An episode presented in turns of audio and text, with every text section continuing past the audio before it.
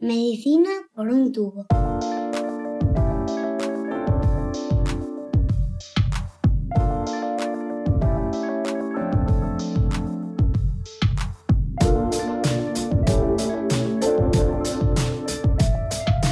Bienvenidos a Medicina por un tubo, el podcast de Roche España en el que tratamos de ponernos al día sobre los últimos avances en investigación médica.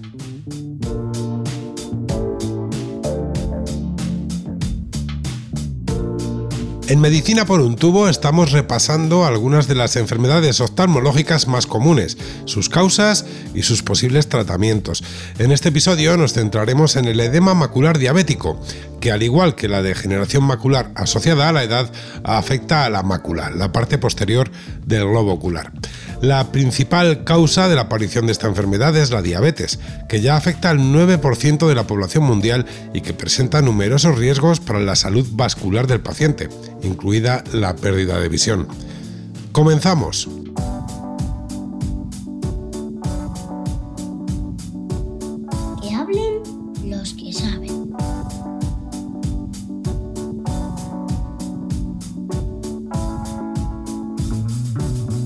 Tratar el tema en profundidad contamos con expertos que pueden responder a las dudas más frecuentes relacionadas con esta afección.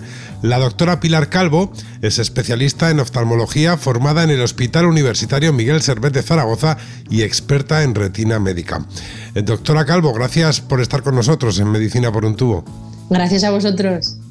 ¿En qué consiste exactamente el edema macular diabético? Pues verás, el edema macular diabético es la principal causa de pérdida de visión en los pacientes con diabetes. Y es que la diabetes con el tiempo causa daño a los vasos sanguíneos de la retina. En concreto, las paredes de, esos vasos, de esas venas y arterias, que son muy finas.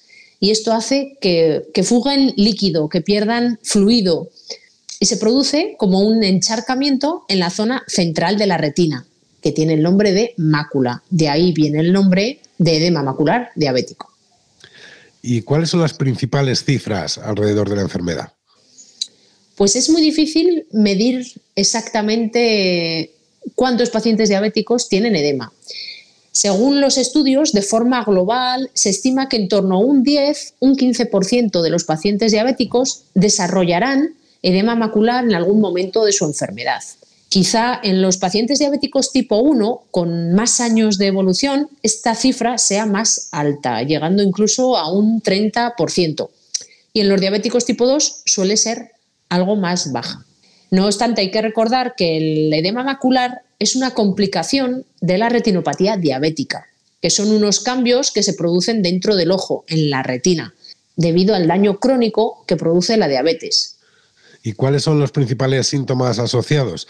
¿Qué señales debe considerar una persona diabética para preocuparse por si padece edema macular diabético? Pues esto es muy importante porque al principio apenas da síntomas, pero cuando la cantidad de edema es importante, el paciente empieza a notar visión borrosa, visión distorsionada, dificultad en la lectura, dificultad en los colores y para el diagnóstico del edema macular es muy importante realizar un fondo de ojo con su oftalmólogo y también una OCT. La OCT son las siglas en inglés de tomografía de coherencia óptica, que es como hacer un escáner de esta pequeña área, del área macular, que nos permite estudiar la anatomía y valorar si existe o no edema macular diabético. Ojo porque hablamos de una zona que mide 250 micras, es decir, un cuarto de milímetro, o sea, un área muy, muy, muy pequeña, pero es la zona de máxima visión. ¿Y qué tipo de pacientes eh, de diabetes tienen más predisposición a padecer esta patología? Pues mira, el edema macular puede aparecer en cualquier tipo de diabetes y con cualquier estadio de retinopatía diabética, pero es más frecuente en pacientes con peor control glucémico y más años de evolución de la enfermedad. Y además de la diabetes, ¿existen factores externos evitables que favorezcan el desarrollo del edema macular diabético? Sí, eh, sin duda. El primero es un mal control de la diabetes. Debemos intentar controlar lo mejor posible la enfermedad. Y otros muy importantes como el tabaco, la tensión arterial alta, niveles de colesterol altos y sobrepeso u obesidad también favorecen la aparición de edema. Así que tenerlos bien controlados es fundamental para evitar esta complicación. Doctora Calvo, muchas gracias por acompañarnos en Medicina por un tubo. Muchísimas gracias a vosotros. Un saludo.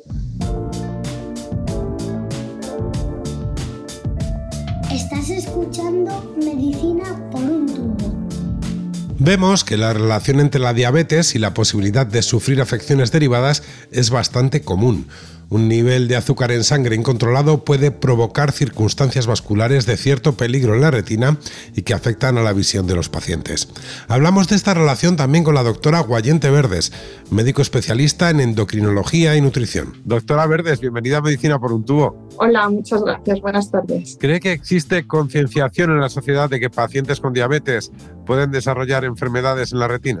Bueno, pues pienso que aunque la sociedad sabe que la eh, diabetes puede afectar a la retina, em, ya que clásicamente em, hay mucha gente que conoce a pacientes que se han quedado ciegos por la diabetes. Eh, pienso que es muy importante que la sociedad esté concienciada y sepan la importancia de controlar bien la diabetes y también los niveles de colesterol y de em, tensión arterial, ya que este tipo de enfermedades pueden afectar a la retina y predisponer a la ceguera en pacientes con diabetes mal controlada.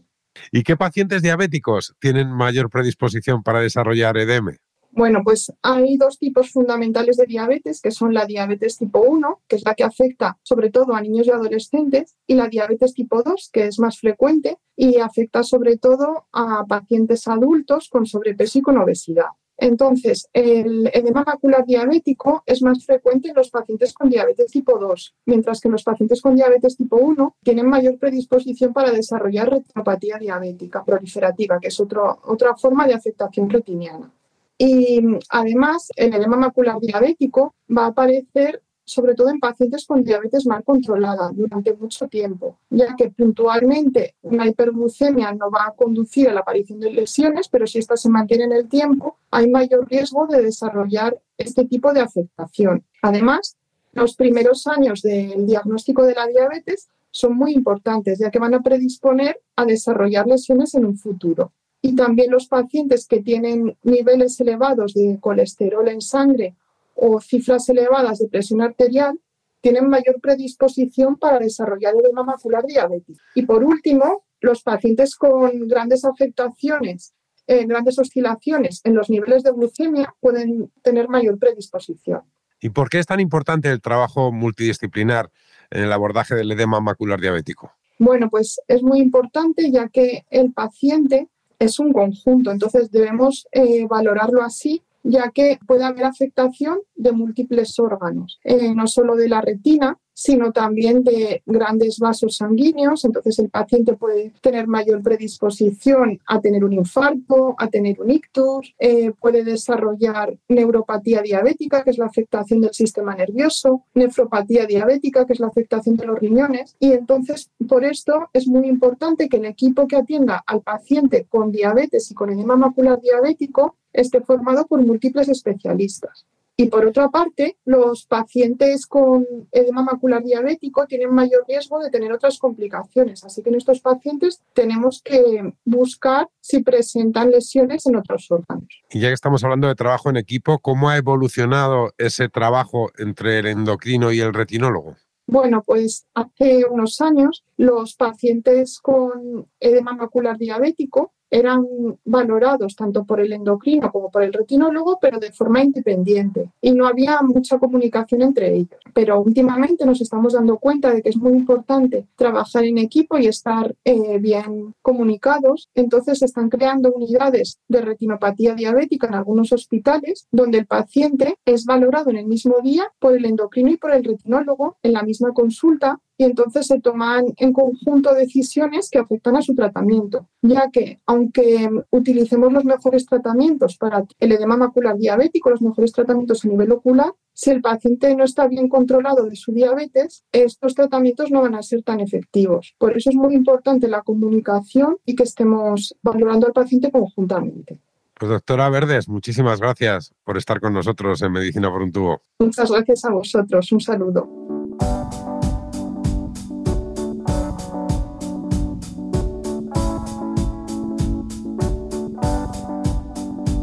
Escuchamos a los pacientes.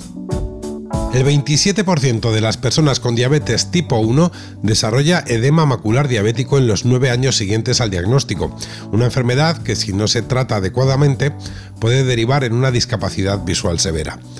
Para reducir las posibilidades de su aparición, es importante que los pacientes diabéticos mantengan un control metabólico de la enfermedad. Hoy queremos dar voz a uno de ellos, a un paciente de edema macular diabético, Francisco Sáez, y conocer de primera mano sus problemas y su evolución.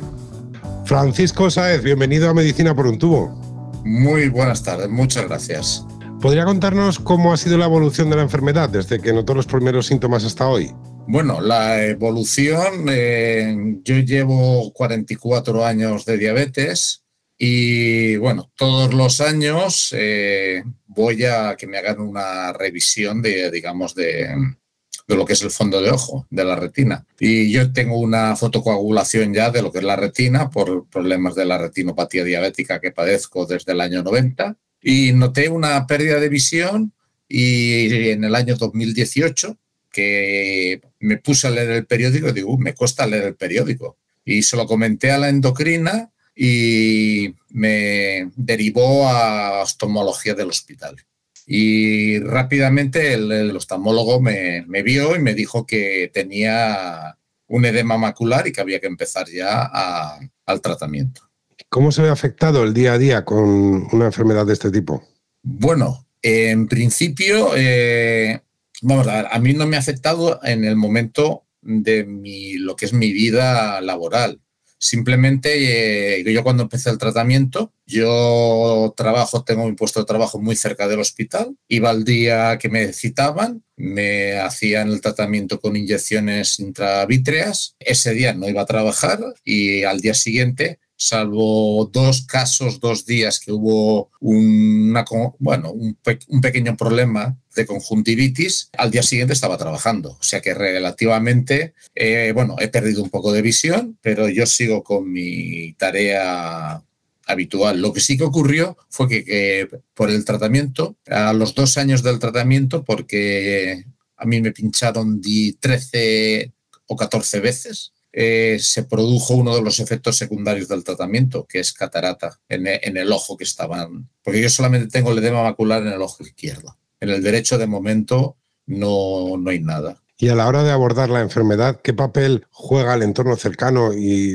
los profesionales sanitarios? Bueno, yo no tengo más que decir que estoy muy muy agradecido a los profesionales sanitarios. Quizás porque el, hospital donde yo estoy, yo vivo en Elche, el hospital es el Hospital General de Elche. Yo pertenezco a la Asociación de Diabéticos de Elche y con los profesionales sanitarios de, oftalmología en concreto, pues habíamos tenido hacía precisamente eh, tres o cuatro años unas charlas sobre la problemática de retinopatía y edema macular. Por tanto, la relación con ellos es una relación, digamos, muy buena y cordial, quizás por la relación que teníamos a nivel de asociación. Eh, yo no tengo más que, digamos, que darle las gracias porque en todo momento todo el servicio muy correcto y muy, muy accesible a, lo que es la, patología. Y, por último, eh, ¿es posible tener un buen nivel de calidad de vida y un buen nivel de salud cuando se sufre una enfermedad como la diabetes? ¿Qué, es importante para conseguirlo? Para que se minimice el impacto de, otras consecuencias. Vamos a ver.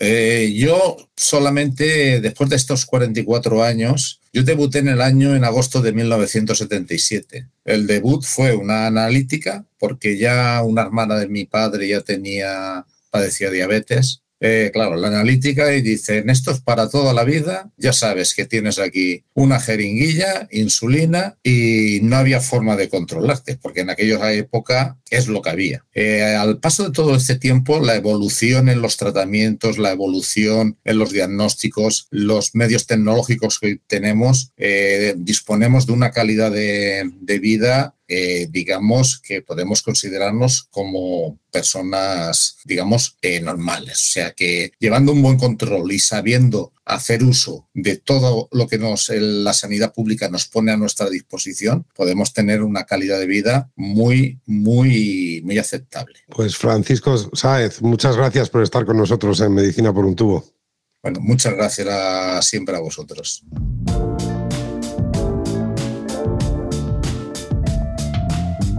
En este episodio hemos visto la importancia para los pacientes de diabetes de controlar sus niveles de azúcar y su hipertensión, así como de acudir a revisiones oftalmológicas periódicas para detectar este tipo de patologías con anticipación. Además, hemos visto que es vital seguir las recomendaciones de los médicos, como siempre, y administrar los tratamientos de manera rigurosa, ya que lo contrario supone un riesgo de desarrollo de ceguera. En próximas entregas exploraremos las terapias disponibles para las enfermedades de retina, qué retos se plantean los oftalmólogos para el futuro más cercano o el papel de la tecnología en el desarrollo de nuevos tratamientos. Será como siempre en compañía de los mejores expertos. Seguimos escuchándonos en Medicina por un tubo. Un saludo.